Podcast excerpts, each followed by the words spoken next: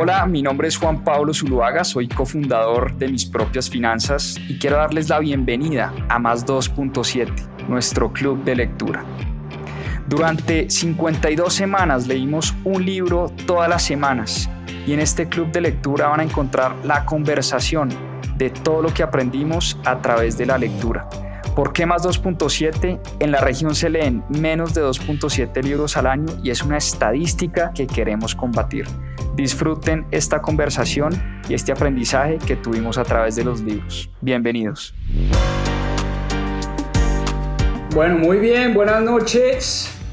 Hoy tenemos una gran historia, la verdad me encantó este libro, vamos a hablar de Netflix y la historia de, de Netflix contada por su CEO y fundador Reed Hastings. Aquí no hay reglas, es un libro que habla mucho de cultura empresarial, de cultura de emprendimiento, de cómo una compañía logró ser lo que es hoy. Eh, vamos a hablar mucho de Netflix, probablemente muchos de nosotros ahora en pandemia estemos adictos a Netflix.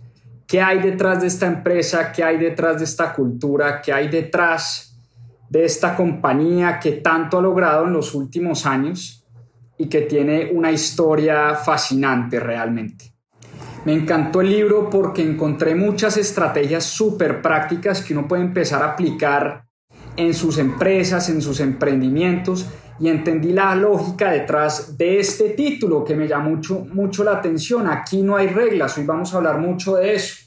Como en Netflix, una compañía tan grande hoy en día, una compañía global que está prácticamente en, pues está en muchos países del mundo, como en Netflix han logrado fortalecer una cultura de cero reglas. Entonces, vamos a empezar y empezar diciendo que de hecho es chistoso, yo no soy muy fan de Netflix, la verdad. Eh, en lo personal, pues no veo mucha televisión, eso como primera cosa, entonces pues no soy muy fan de, estos, de, estos, de estas compañías de streaming, eh, no soy muy fan de la televisión, entonces no veo mucho Netflix, eso como cosa número uno. Pero como cosa número dos es que cuando me siento o cuando me acuesto a ver Netflix con mi esposa, duramos horas y horas y horas tratando de encontrar una buena película o un buen documental. Entonces yo siento que en Netflix hay 2 o 3% de buen contenido y 98% de basura y rellenos, como mi percepción personal. Ahora, lo que yo piense sobre Netflix es irrelevante. No tiene nada que ver con lo que vamos a hablar hoy. Que a mí me guste o no me guste Netflix no tiene nada, absolutamente nada que ver de lo que vamos a hablar hoy, porque lo que sí me gustó y lo que sí me fascinó es lo que hay detrás de este libro y lo que hay detrás de esta historia empresarial. Eso sí me llama mucho la atención, la cultura empresarial de esta compañía contada a través de su CEO y cofundador Reed Hastings. Y vamos a empezar por una historia. Y es que Netflix fue fundada en 1997.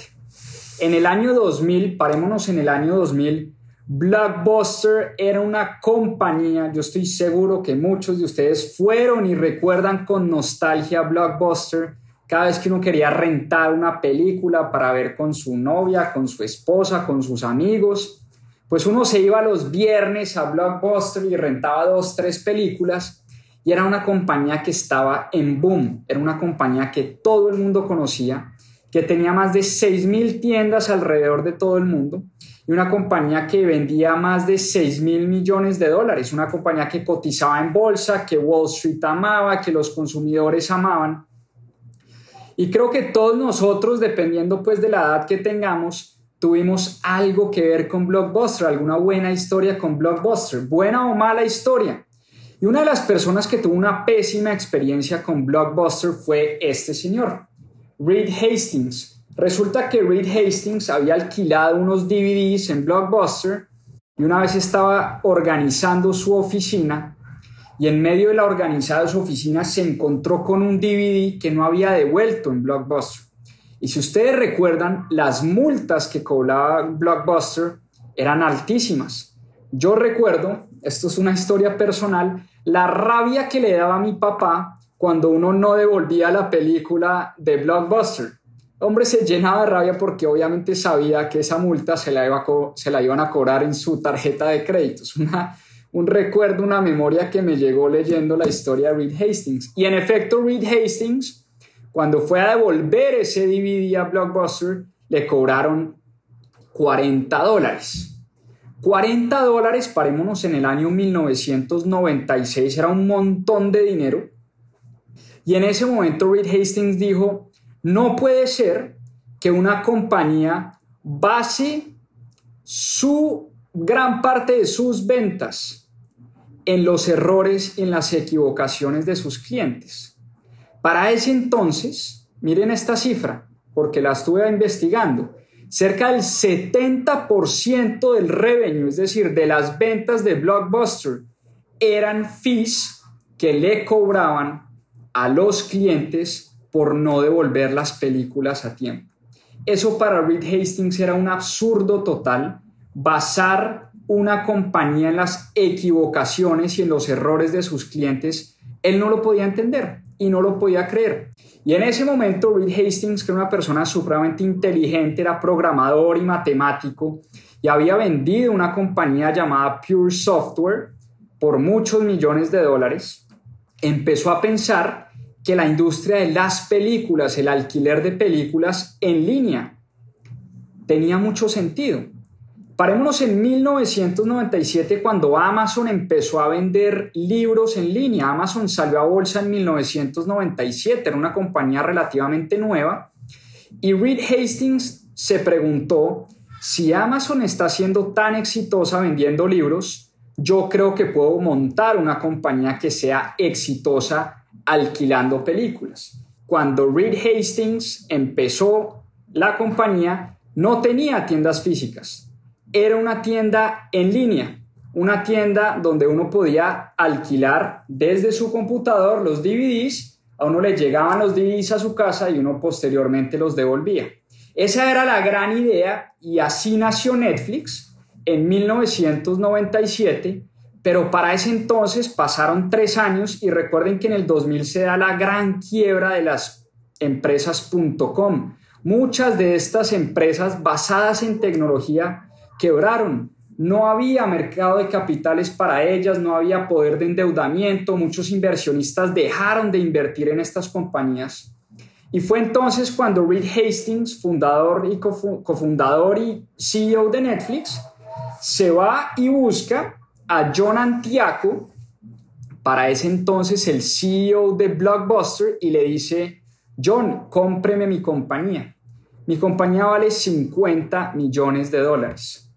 Y John, un poco despectivo y arrogante, le dice, oiga, la gente todavía quiere ir a la tienda a alquilar su película. Esto del alquiler de DVDs o en línea no tiene ningún sentido y lo despachó rapidito de su oficina. Aún así, Reed Hastings salió adelante. Dos años adelante, en el 2002, Netflix sale a bolsa, hace su primera salida en el mercado de valores su acción costaba un dólar, ya vamos a hablar de eso, costaba un dólar. Para el año 2010, ocho años después, Blockbuster estaba declarándose en bancarrota y Netflix era una compañía completamente bollante, en crecimiento y rentable. ¿Cómo es posible que en tan solo ocho años una empresa que vendía y que valía cerca de 6 mil millones, 6 mil millones de dólares, como Blockbuster, tuvo la oportunidad de comprar una empresa como Netflix en 50 millones de dólares. En 50 millones de dólares tuvo Blockbuster la, oportunidad de comprar a Netflix y fue prácticamente motivo de burla en ese momento. ¿Y cómo es posible que las cosas se hayan volteado de esa manera. Pues Reed Hastings dice en su libro que Netflix tenía una cosa que Blockbuster no tenía o que Blockbuster carecía. Y era que en Netflix las personas eran más importantes que las reglas. Y en Netflix, dice él, en su libro, era una compañía diferente, porque era una compañía donde no existían reglas. Y por eso el título del libro que me llamó tanto la atención. Y este libro que me lo habían recomendado bastante, me llamó mucho la atención primero por, por el título, aquí no hay reglas. ¿Cómo es posible, me preguntaba yo, que en una compañía tan grande, global, que maneja operaciones en muchos países del mundo, que ha tenido unos crecimientos exponenciales en los últimos años. ¿Cómo es posible que no hayan reglas? Por lo menos no es a lo que uno está acostumbrado en el mundo empresarial.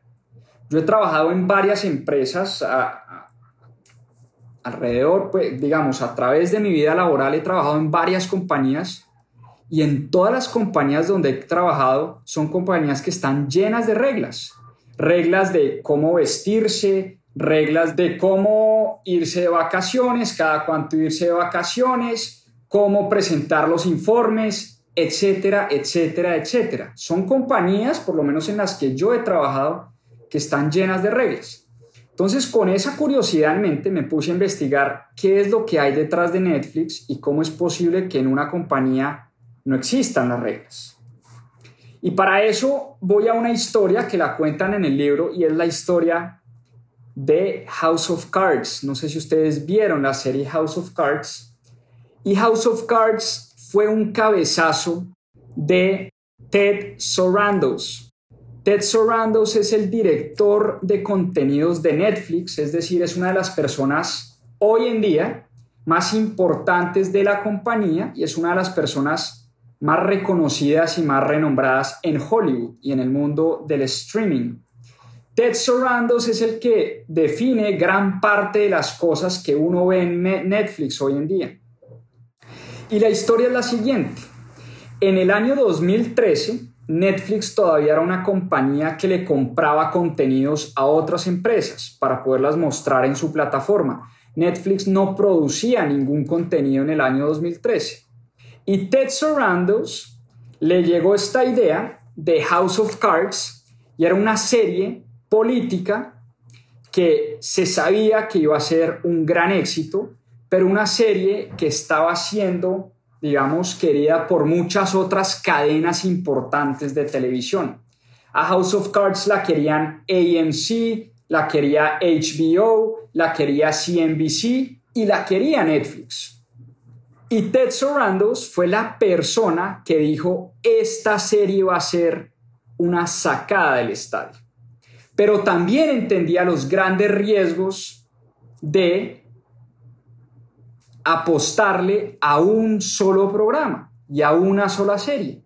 Pero él estaba convencido porque había estudiado la serie, la había entendido muy bien y sabía que iba a ser un gran logro y un gran salto para la compañía. Él quería comprar los derechos de House of Cards, iba a ser la primera serie, fue la primera serie, eh, la primera serie que eh, Netflix iba a sacar en su plataforma.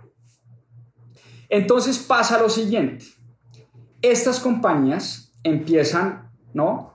En una pelea por quién se queda con House of Cards y Ted Sarandos decide hacer una apuesta por 100 millones de dólares por House of Cards. Para ponerlos en contexto, nunca en la historia de la compañía, nunca en los 15 o 16 años de la empresa, Netflix había pagado tanto por una serie o por una sola película o por un contenido. Para poner también esa cifra en contexto, Netflix pagó 25 millones de dólares a Disney como por 30 o 40 películas, 25 millones de dólares. Y este tipo, el director de contenidos de Netflix, pagó 100 millones de dólares por House of Cards. 100 millones de dólares. Era una apuesta que él decía, mire, era una apuesta y tiene que ver con la cultura de Netflix. Y la respuesta de él fue, el 100% del éxito de esta historia tiene que ver con la cultura de Netflix. Y les voy a contar por qué. Ted Sarandos nunca le contó a su jefe, que era Reed Hastings, nada más y nada menos que el cofundador y CEO de la compañía, nunca le contó que estaba apostando 100 millones de dólares por House of Cards. Se lo contó como un hecho cumplido. Le dijo, oiga, acabo de apostar 100 millones por House of Cards y nos ganamos el contrato. Cosa que a Reed Hastings lo puso bastante ansioso porque era, sabía que era una gran apuesta, pero también lo puso muy contento porque sabía que la cultura que él había tratado de impulsar y de implementar por muchos años era la cultura eh, que él estaba esperando de sus, llámense, colegas o las personas que trabajaban para él. Esa es realmente la cultura que se impulsa en Netflix. ¿Y cómo empieza a desarrollar Reed Hastings esta cultura? De personas como Ted Sarandos que son capaces de tomar ese tipo de decisiones, decisiones que pueden llevar al límite la compañía, pero son personas que saben lo que están haciendo. Reed Hastings confía 100% en su director de contenidos y por eso se emociona cuando él toma una decisión de 100 millones de dólares. Ahora, en el año 2001, cuando la compañía empieza a pasar un momento supremamente complicado, a Reed Hastings le toca despedir a un tercio de su plantilla, a un tercio de su nómina. Y se da cuenta de una cosa increíble, y es que cuando despide a un tercio de su empresa, empiezan a ser mucho más productivos, empiezan a producir mucho más con menos personas. El costo de su gente se bajó sustancialmente, el costo de la gente se bajó sustancialmente, pero por otro lado, empezaron a hacer mucho más. Y la gran pregunta es, ¿cómo es posible que con menos personas estemos produciendo más y nos esté yendo mejor? Y ahí es cuando Reed Hastings y su directora de recursos humanos descubren que al haber despedido a un tercio de la compañía, se habían quedado con el mejor talento, con el mejor talento. Densidad del talento, se dieron cuenta que menos personas hacían mucho más por la compañía. Y aquí es donde Reed Hastings se le convierte en una obsesión en contratar al mejor talento posible. ¿Cómo hacen ellos para contratar el mejor talento posible? Resulta que esto se empieza a volver un círculo virtuoso dentro de Netflix, porque nada mejor para la gente que trabajar con un equipo de superestrellas. Y en Netflix hay una filosofía muy clara, y es que Netflix, dice el fundador, es que son, una, son un equipo, no son una familia. En muchas empresas siempre dicen, aquí somos una familia. En Netflix no. En Netflix el CEO de la compañía dice, aquí somos un equipo. Y como equipo necesitamos que el director técnico escoja a los mejores jugadores en cada posición. De esa manera, cuando uno se empieza a rodear por los mejores talentos, por las personas que pueden desarrollar mejor las tareas y las funciones, es que uno puede desarrollar un buen equipo dentro de la compañía. Y así es como la gente empieza a descubrir que Netflix es un gran lugar para trabajar, un gran lugar para trabajar, un lugar donde la gente está rodeada de gran talento. Y hay una cosa muy especial en Netflix, y es que a la gente le pagan mucho más que el promedio de los salarios del mercado. Y esto es muy importante, porque Reed Hastings promueve que la gente dentro de su empresa averigüe cómo están los salarios del mercado. De esa manera, cuando una persona que trabaja en Netflix la llaman de Google o la llaman de Facebook o la llaman de Amazon o de otra compañía que del sector tecnología, por ejemplo, en Netflix se promueve que averigüen cuánto les están pagando en esas compañías o cuánto les pagarían en esas compañías. Y Netflix siempre promete que pagará el mejor salario del mercado. Porque para Reed Hastings es mejor pagar un mejor salario a que se le lleven el talento.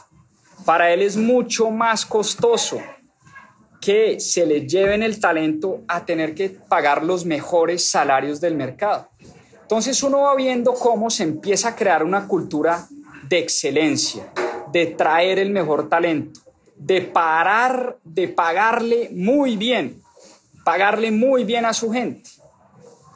Y no solo eso, imagínense esta política que me dejó descrestado.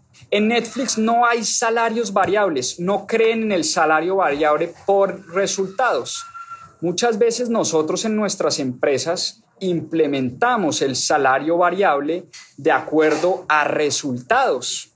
Resulta que en Netflix los salarios variables no existen, porque dice Reed Hastings que lo único que hace el salario variable es matar la creatividad de las personas. Es increíble. Yo me quedé pensando esto y me dejó impactado porque Reed Hastings dice, mire, si una persona no sabe cuánto se va a ganar el próximo mes y el salario y su ingreso depende de los resultados del próximo mes, lo único que usted va a generar en esa persona es ansiedad, angustia, estrés.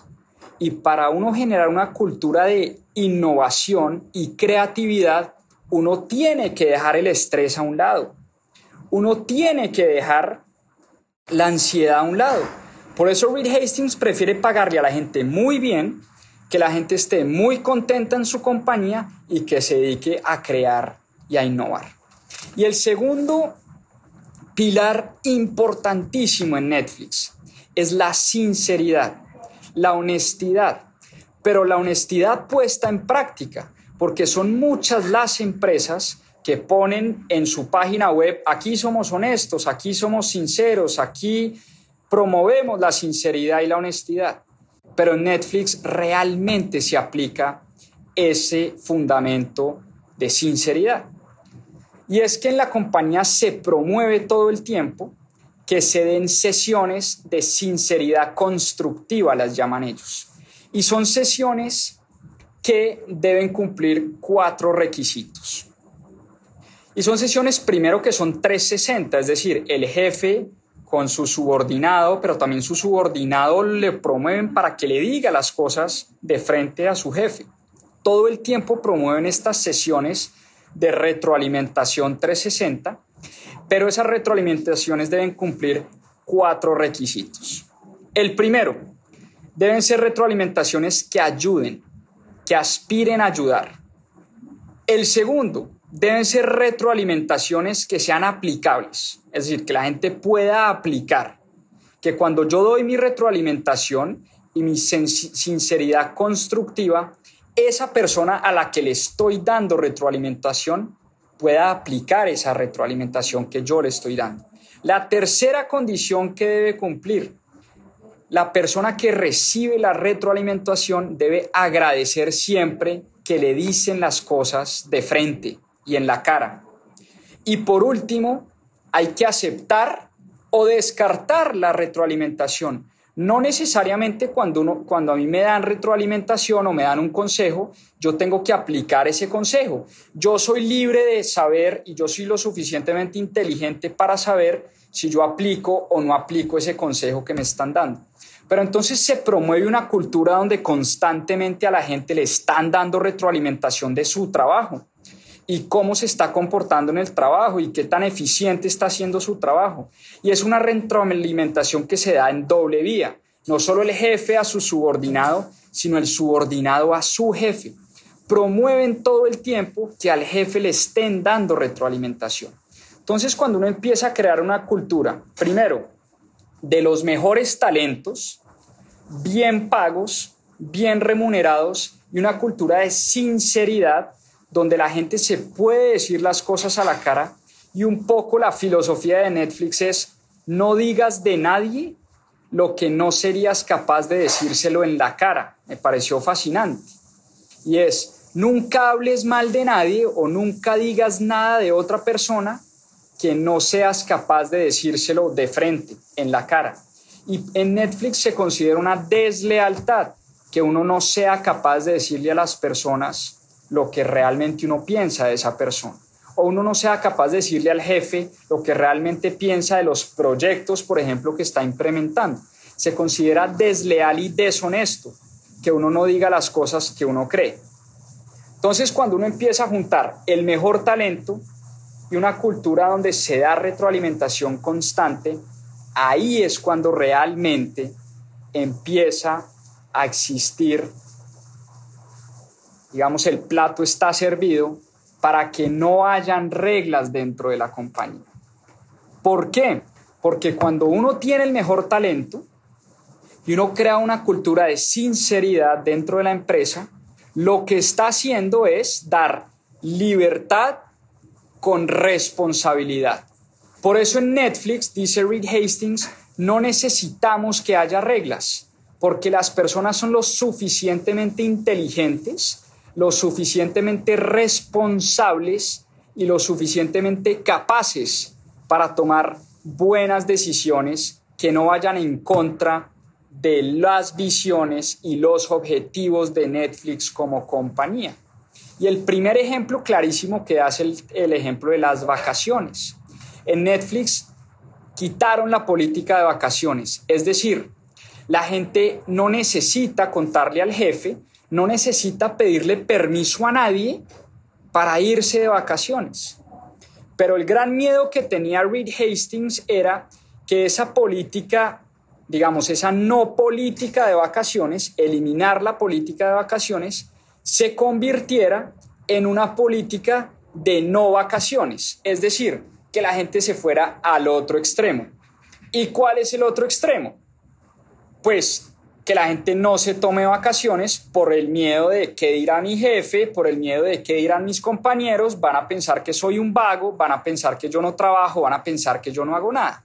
Entonces, ¿cómo hicieron para eliminar ese miedo? Y aquí es donde Reed Hastings dice, el ejemplo empieza por casa y el ejemplo empieza desde arriba. El liderazgo hay que darlo con ejemplo. Entonces, yo como CEO y como cofundador de mi compañía, me empecé a ir de vacaciones dos, tres meses del año y no solo eso, empecé a contarle a la compañía qué hacían mis vacaciones. Entonces Reed Hastings ponía fotos, le contaba a la gente, mandaba correos diciendo estoy en las Islas Vírgenes surfeando y mandaba fotos de él surfeando en las Islas Vírgenes, qué sé yo. Le empezó a contar a todo el mundo y de esa manera, poco a poco, los directores, los vicepresidentes se empezaron a sentir más tranquilos de, ok, si el CEO se va de vacaciones y en efecto esta es una política que podemos implementar acá, pues yo también me voy a ir de vacaciones. Y no es que la gente en Netflix no trabaje y se la pase 12 meses del año en vacaciones, porque volvemos a lo mismo. La gente es lo suficientemente inteligente y lo suficientemente responsable para tomar la decisión de, primero, cuándo irse de vacaciones y segundo, cuánto tiempo. Por supuesto, si uno se va 12 meses de vacaciones, pues lo último, lo primero que le puede esperar es que lo voten del trabajo, porque es imposible trabajar cuando uno se va 12 meses de vacaciones. Por eso la gente inteligente y que uno le da esa cierta libertad, empieza a generar esa responsabilidad de, ok, me están dando libertad, esa libertad la voy a cuidar como un tesoro. ¿no? La voy a cuidar como un tesoro. Distinto a lo que pasa en el 99.9% de las compañías que uno tiene que decir dónde está, a qué horas está, a qué horas entra, a qué horas sale, cuándo se va de vacaciones, cuándo llega. Y aquí hay un concepto muy importante que es liderar con contexto. Porque una vez la directora de contabilidad le dice a Reed Hastings, estoy angustiadísima con esta política que usted se acaba de invertir de vacaciones, porque en enero es cuando debemos cerrar los libros contables y mostrarle los resultados del año a Wall Street y a todos los mercados. ¿Y qué pasa si toda mi gente se va de vacaciones? Y la respuesta a Reed Hastings es fantástica. Le dice a la directora de contabilidad, si todos tus contadores y toda la gente que trabaja para ti se va de vacaciones en enero, el mes más importante de Netflix para el área contable de la compañía, quiere decir que tú no estás liderando con contexto. Tú no le estás explicando a la gente o la gente no está entendiendo bien el mensaje. Entonces lo que uno tiene que hacer es decirle, mire, señores, enero es el mes más importante para nosotros váyanse de vacaciones cualquier mes del año menos en enero. Y resulta que esto era un miedo infundado de la directora de contabilidad porque nadie, absolutamente nadie, que trabajaba en el área contable decidía tomarse vacaciones en enero. La gente cuando es libre y cuando es responsable y cuando es inteligente sabe cuándo se puede ir de vacaciones. Si yo soy contador en Netflix y sé que el mes más importante de la contabilidad de la compañía es en enero, pues yo no me voy a ir de vacaciones en enero. Esa es un poco la filosofía que hay detrás de eliminar la política de vacaciones. Y así poco a poco fueron eliminando muchas reglas y muchos procesos y muchos, eh, sí, procesos que tenían en la compañía. Lo mismo pasó con la política de viajes y, de viajes y gastos. La gente se empezó a preguntar, ok, cuando viajo por trabajo, ¿puedo viajar en primera clase? o tengo que viajar en, en, económica, puedo quedarme en el mejor hotel de la ciudad, puedo pedir champaña cuando saco a un cliente a comer o no. La gente se empezó a hacer ese tipo de preguntas cuando empezaron a eliminar este tipo de reglas. Es decir, yo como empleado de Netflix no le tengo que pedir permiso a nadie de cuánto me gasto en mis viajes de trabajo. Y la primera política que se inventaron, o el primer lema, o el primer la primera filosofía fue gaste el dinero de la empresa como usted gastaría su propio dinero. Y a Reed Hastings le sonó inteligente y le sonó perfecto. O sea, yo soy responsable con mi dinero, entonces yo voy a gastar el dinero de la empresa como yo gasto mi propio dinero. Pero resultó que eso fue un gran, gran error porque no mucha gente sabe gastar bien el dinero. Entonces, gente que era adicta al lujo, adicta a los viajes, adicta a los hoteles cinco estrellas, adicta a viajar en primera clase, pues empezó a gastar como, como manejaba su dinero y sus finanzas personales, cosa que fue bastante desastrosa para Netflix, pero rápidamente corrigieron esa filosofía y dijeron, no, no es que vayamos a quitar y vamos a implementar reglas, sino al revés vamos a cambiar la filosofía. Y no es gaste como usted gastaría su dinero, sino gaste, o perdón, no haga, no haga nada que vaya en contra del beneficio de la compañía. Entonces, una cosa es gastar como uno gastaría su dinero, cada cual en su cuento. Otra cosa es no gastar o no hacer nada que vaya en detrimento patrimonial de la compañía. ¿Y a qué se refería Reed Hastings con esto? Mire, si usted tiene un viaje de California a Nueva York y usted tiene que viajar por la noche y su reunión importante es a las 7 de la mañana, pues entonces compres el, el tiquete en primera clase, porque yo necesito que usted esté bien dormido, que viaje cómodo, y ahí sí gastes el tiquete en primera clase. Pero si usted viaja de Boston a Nueva York, ¿no? Que es un vuelo de 45 minutos y va a una reunión por la noche y tiene tiempo para descansar durante el día, pues no necesita viajar en primera clase. Entonces no haga nada que vaya en detrimento patrimonial de la compañía. Usted entiende fácilmente si necesita o no viajar en primera clase. Si es imperativo viajar en primera clase, viaje en primera clase. Aquí no lo vamos a, no vamos a poner la regla de si sí o si no. Usted es libre de tomar las decisiones que sean para bien de la compañía. Cosa que a uno le empieza a dar como una angustia, ¿no? Cuando uno empieza a leer esto uno dice, ¿cómo es posible que eso funcione? Y en efecto, eh, uno empieza a pensar, ¿qué pasaría si a mí me dieran un cheque en blanco o una tarjeta de crédito de mi compañía para yo gastar y me dicen, oiga, no haga nada, por favor, que vaya en detrimento de la empresa y me dan esa confianza. Pues resulta que uno de verdad empieza a valorar esa confianza. Cuando uno le dan una tarjeta de crédito y le dan vía libre para gastarse la plata de la compañía, habrán unos pocos que le hagan trampas a regla. Pero Reed Hastings tiene una filosofía muy bonita y dice, no porque unos pocos actúen mal, tengo que cambiar la política que beneficia a miles y miles de empleados en los que yo confío. Entonces, si alguien decide abusar de la confianza que le estamos entregando, no dudaremos un segundo en despedir a esa persona. El que viola la confianza en Netflix es despedido sin compasión. Esa persona que viola la confianza es despedida rápidamente. Pero aquellas personas y lo que se han dado cuenta es que la gran mayoría de las personas valoran mucho esa libertad, valoran mucho esa confianza. Entonces uno, uno, una vez uno empieza a eliminar todo este mundo de reglas que además quitan tiempo y quitan la innovación y matan la creatividad y le permiten a las personas enfocarse en lo que realmente es importante, pasamos a no tener que aprobar las decisiones importantes.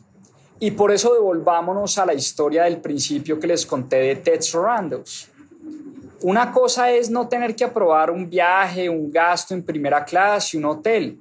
Otra cosa es no tener que pedir permiso para firmar un contrato por 100 millones de dólares.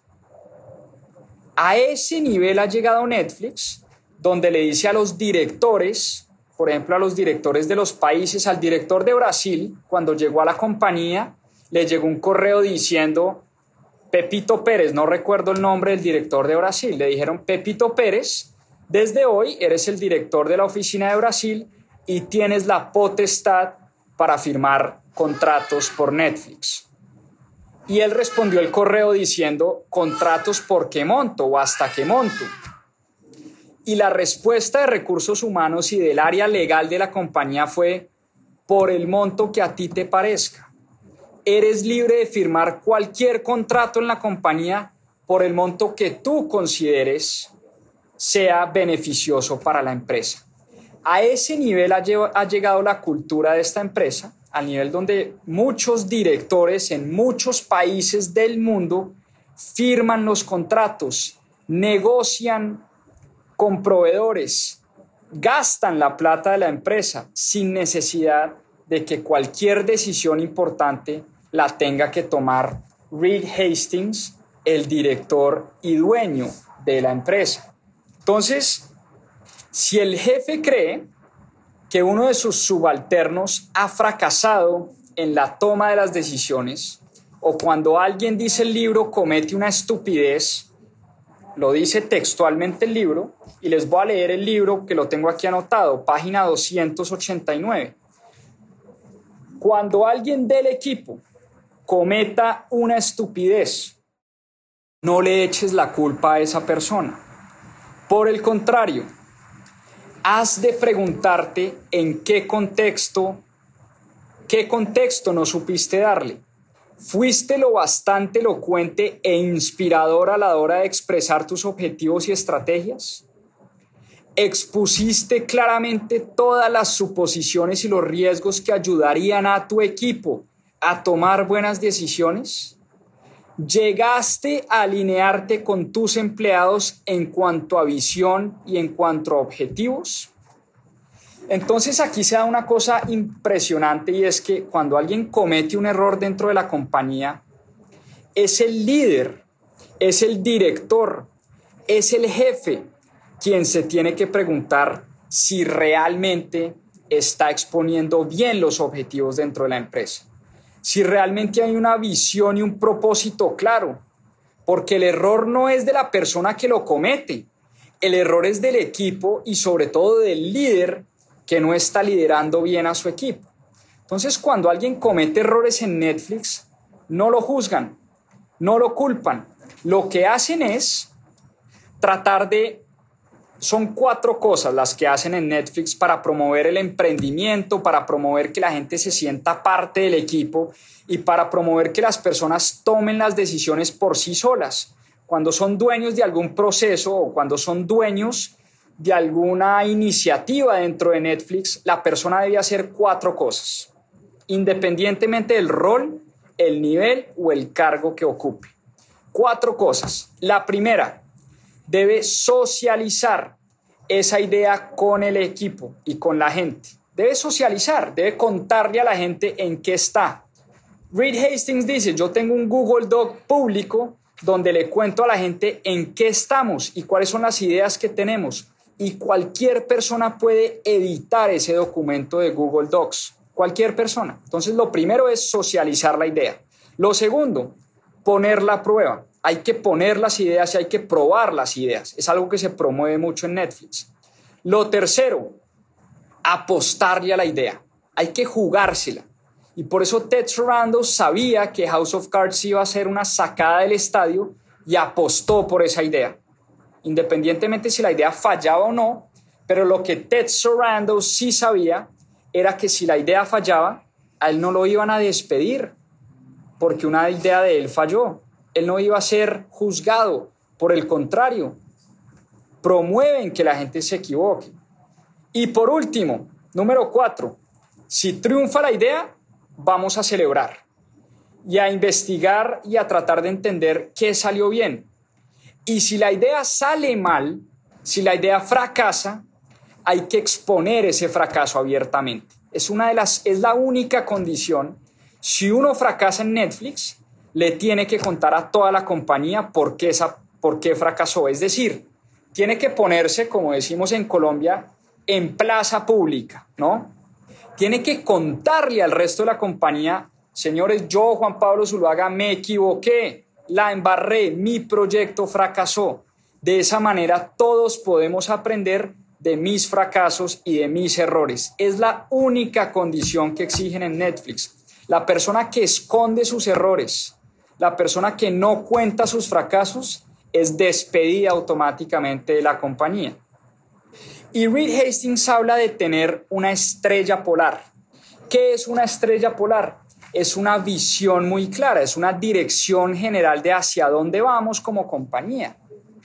El rol del líder, empezando por él como CEO, es entregarle a su gente una visión clarísima. Es decirle a su gente, para acá vamos. Y esto es lo que queremos conseguir. Y esta es la estrategia de la empresa. Él dice que uno de los graves errores que cometemos los empresarios es que no le contamos a nuestra gente para dónde vamos. La estrategia se define por allá en unos hoteles cerrados y en unos cuartos privados y en las oficinas de los directores y nadie puede entrar y nadie puede saber y nadie puede saber en qué consiste la estrategia de la compañía, solo los directores y los dueños. Para Reed Hastings eso es paja, eso está mandado a recoger. Todo el mundo dentro de la empresa debería saber cuál es la estrategia de la empresa y en qué se está trabajando. Por eso la estrategia de Netflix es pública para todos los empleados. Por eso en Netflix le reparten a los empleados, oigan esto, antes de entregarle los resultados financieros a Wall Street y a la SEC, a la Securities Exchange Commission, que es la comisión que regula ¿no? las empresas que cotizan en bolsa, antes inclusive de entregar los resultados financieros de la empresa, se los entregan a los empleados de la compañía. Y uno de los grandes temores de la directora de recursos humanos le dijo a Reed Hastings, Reed, esto es una locura entregarle los resultados financieros de una empresa pública a nuestros empleados. Esto le puede dar cárcel a la gente. Pues resulta que en efecto, una persona que usa información privilegiada de una compañía pública puede ir a la cárcel. Es un riesgo palpable, es un riesgo real. Una persona que usa información privilegiada puede ir a la cárcel. Y Reed Hastings dice, ok, le vamos a contar eso a la gente. Entonces, cuando, cuando entregan los resultados financieros, le dicen a la gente, oiga, ojo, porque si usted revela estos resultados, usted puede ir a la cárcel. Es decir, le explican a la gente las consecuencias que puede tener usar esa información indebidamente. La gente puede ir a la cárcel y eso lo sabe todo el mundo en Netflix, pero no por eso le esconden los resultados financieros a sus empleados. Y por eso deciden y toman la decisión de entregarle el PIG, el balance, el número de suscriptores, las utilidades, absolutamente todo a su gente antes inclusive de que Wall Street se entere. Ya la gente verá qué hace con esa información. El que decida usar esa información para beneficio propio es una persona que está corriendo el riesgo de ir a la cárcel, pero está avisado. Y es lo que les dicen en Netflix, usted puede ir a la cárcel si utiliza mal esto. Ahora, no por eso le vamos a esconder la información. A ese nivel llega la confianza en la gente de Netflix. A ese nivel llega la confianza en su equipo. Y por eso él ha tomado la decisión de eliminar todo tipo de reglas en su compañía. Ahora, ¿cuál es el gran desafío que está teniendo Netflix en este momento? Y es que es una compañía que se globalizó. Netflix hoy en día está prácticamente en todos los continentes del mundo. Y antes era una compañía americana que solo estaba en Estados Unidos. En el 2010 abrió sus puertas a Canadá, después abrió sus puertas en Latinoamérica, después llegó a Europa, después llegó a Asia y hoy está en todos los rincones del planeta. Y uno de los grandes desafíos es tener que lidiar con las distintas culturas, porque se han encontrado, por supuesto, con choques culturales. Para un japonés, un japonés le tiene un respeto enorme a su jefe. Para un japonés es supremamente complicado decirle al jefe lo que él piensa. De hecho, en Japón despiden a las personas muchas veces por decirle a sus mayores, es un respeto, digamos, por la jerarquía y por los mayores, es un respeto enorme. Lo mismo pasa en Singapur. Singapur es una sociedad completamente de jerarquías, de pirámides. En Singapur manda el de arriba y los de abajo no tienen ni voz ni voto. Así se acostumbraron a vivir allá. Por eso cuando una de estas compañías llega a Singapur o llega a Japón, rápidamente se tiene que adaptar a esa nueva cultura. Entonces, no porque llegan a un nuevo país van a cambiar sus reglas y van a empezar a implementar un montón de reglas, sino por el contrario, van a destinar mayores recursos y mayores esfuerzos a promover la cultura de la compañía. Entonces, en un país como Japón trabajan supremamente fuerte en que cualquier empleado de la compañía trabaje en estas sesiones de retroalimentación con su jefe y las promueven todo el tiempo. Entonces, Reed Hastings cada vez que viaja a Japón o cada vez que viaja a Singapur o cada vez que viaja a cualquier país, trata de entender en dónde está parado y trata de entender la cultura de ese país lo mismo cuando abrieron oficina en Brasil, nada más importante para un brasilero que la hora del almuerzo. Para un brasilero, no sé si ustedes han ido a Brasil, pero cuando yo fui a Brasil, para el brasilero el almuerzo es una cosa de sentarse dos horas a conversar, de comer picaña, de comer feijoada, de echarse unos bacanales durante dos horas y compartir con su gente. En Brasil no se concibe, como sí se concibe en Estados Unidos, el almuerzo en el puesto de trabajo, un sándwich de rapidez. Para un gringo, para un americano, almorzar es un tema de trámite. Es un tema de que hay que hacerlo porque necesito calorías y punto. No es un tema de salir, echarse unos tragos, pasarla bien y después echarse una siesta. O sea, el americano no concibe ese tema. Por eso cuando Netflix llega a Brasil y se da cuenta de esto, los brasileros le dicen a Reed Hastings, oiga, no, viejo, ¿cómo así que aquí las reuniones duran 30 minutos? A mí no me venga con el cuento que aquí vamos a almorzar un sándwich en el puesto de trabajo.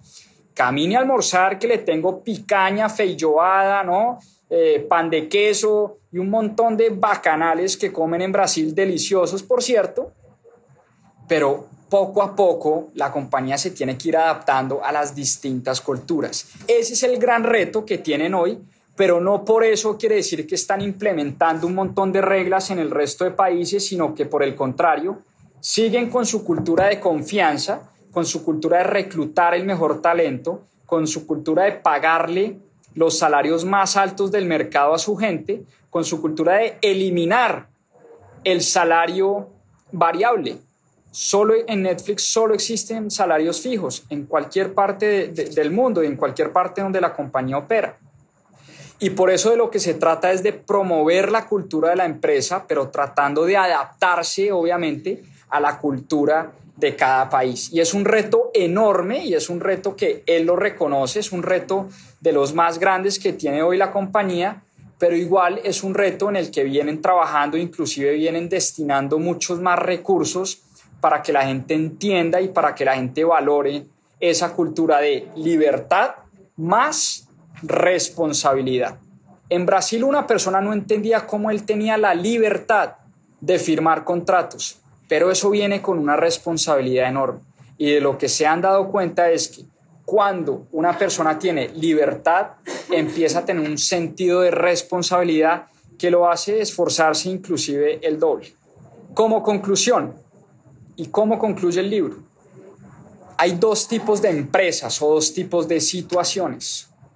Cuando un error en una compañía puede costar, por ejemplo, la vida de un ser humano, o es un tema de vida o muerte, por supuesto que tienen que existir reglas, por supuesto que tienen que existir controles. Una cosa es liderar Netflix y otra cosa es pilotear un avión. Cuando un piloto está piloteando un avión, tiene que tener unas reglas, tiene que seguir unos protocolos de seguridad, tiene que tener unos protocolos clarísimos dentro de su compañía. Porque si algo falla, le puede costar la vida a millones de personas. Lo mismo en una sala de cirugía. En una sala de cirugía no hay espacio para el error. Por eso tienen que haber protocolos, por eso tienen que haber reglas, por eso más de una persona tiene que revisar lo que se está haciendo en una sala de cirugía, porque estamos hablando de la vida de una persona que está en riesgo. Entonces, Reed Hastings entiende esto perfectamente. Cuando el caso es de vida o muerte, por supuesto que tienen que existir reglas. Pero por el contrario, cuando estamos en una empresa donde la innovación es lo más importante, donde la creatividad es lo más importante, donde hay una competencia brutal y donde todas las cosas cambian todos los días aceleradamente, las reglas no tienen que existir. Por el contrario, debemos eliminar las reglas para fomentar la creatividad y la innovación en las personas. Entonces, Reed Hastings entiende que él está en una industria donde tenemos que ser creativos, donde tenemos que ser arriesgados, donde tiene que haber espacio para el error y para la equivocación, y por eso en su empresa no hay lugar para las reglas. No quiere decir que las reglas no sean importantes, ya lo dijo y ya lo reconoce Reed Hastings. Las reglas por supuesto que son importantes, pero dependiendo del contexto donde uno trabaje. Uno en una sala de cirugía, en un hospital, en una aerolínea, no puede mañana salir a decir, me leí el libro de Reed Hastings, acabo, acabo las reglas porque quiero que todo el mundo en mi sala de cirugía sea muy creativo. No, por supuesto que no. Pero en Netflix, que es una empresa que todo el tiempo está corriendo riesgos, todo el tiempo tiene competencia, hoy en día está Amazon Prime, Disney Plus, Hulu, etcétera, etcétera, etcétera, es una empresa que tiene que robarse el mejor talento, pagarle a la gente por encima del mercado, eliminar las reglas, darle libertad a la gente y por supuesto promover la responsabilidad. Esto no es como una ópera donde todo tiene que salir perfectico, dice Reed Hastings, sino esto es como un concierto de jazz donde los músicos pueden improvisar y el que se sienta cómodo con la improvisación venga y trabaje para nosotros, que este es el mejor lugar para trabajar. Y en efecto, Netflix ha sido nombrada la empresa o el mejor lugar para trabajar durante tres años consecutivos cuando compite en la industria de las empresas de tecnología. Vámonos a 1997 ya para cerrar. Esta era una empresa que pudo ser adquirida por 50 millones de dólares. Blockbuster tuvo la oportunidad de comprar esta empresa por 50 millones de dólares. No lo hizo. Hoy en día, Netflix, a cierre del viernes, que revise el precio de la acción, 512 dólares vale una acción de Netflix. Eso le da una capitalización bursátil o un market cap o un precio como compañía, si se quiere, de 226 mil millones de dólares. Repito, Blockbuster tuvo la oportunidad de comprarla por 50. Hoy en día esta es una compañía que vale 226 mil millones de dólares. Tiene 200 millones de suscriptores en el mundo entero. 200 millones estamos hablando cerca de la totalidad de la población de Brasil. 200 millones es casi cuatro veces la población de Colombia. 200 millones de personas que pagan una suscripción de Netflix. Ventas por 25 mil millones de dólares. Utilidades por 2.700 millones de dólares. Hicieron IPO en el 2002. Su acción valía un dólar. Y la acción hoy en día de Netflix vale 512 dólares. Entonces, como les decía al principio, no soy un fan de Netflix como producto porque no encuentro mucha calidad. Esto es un tema muy personal y no veo mucha televisión. Yo veo que Netflix tiene 5 o 10 buenas películas y un mundo de, de relleno, pero eso es lo de menos. Eso es lo de menos. Que a mí me guste o no me guste Netflix es realmente lo más irrelevante de esta conversación. Pero me encantó este libro, la verdad. Me encantó este libro. Me encantó la cultura de la compañía. Me llevo un montón de lecciones que voy a empezar a reflexionar y a tratar de aplicar en muchos de mis emprendimientos porque son lecciones supremamente aplicables independientemente obviamente del tamaño de las empresas. Yo creo que las lecciones que se, que se relatan en este libro, cualquier persona, cualquier compañía, por pequeña que sea, las puede aplicar. Entonces yo creo que es un libro lleno de buenas lecciones, de un tema apasionante que es el tema de la cultura empresarial y es un tema al que sí le dedico mucho tiempo, a estudiar las distintas culturas de compañías. Entonces puede que no dedique mucho tiempo a ver Netflix, pero sí le dedico mucho tiempo y me pareció una historia fascinante, una historia que vale la pena leer, una historia que los invito a que la lean. Es un libro pues no muy largo, tiene 350 páginas. Espero lean el libro y espero estén enganchados con este cuento del club de lectura de mis propias finanzas, que a mí en lo personal me está encantando y es de las cosas que más disfruto de lo que hacemos acá en mis propias finanzas. Chao, chao y muchas gracias. Abrazo grande. Muchas gracias por acompañarnos en este capítulo de Más 2.7. Acá les dejo unos adelantos de lo que se viene en nuestro próximo episodio. A seguir aprendiendo. De Viktor Frankl, El hombre en busca del sentido. Porque decía que este era el libro que todo ser humano debería leer. Tenemos una historia lindísima, un libro muy, muy bello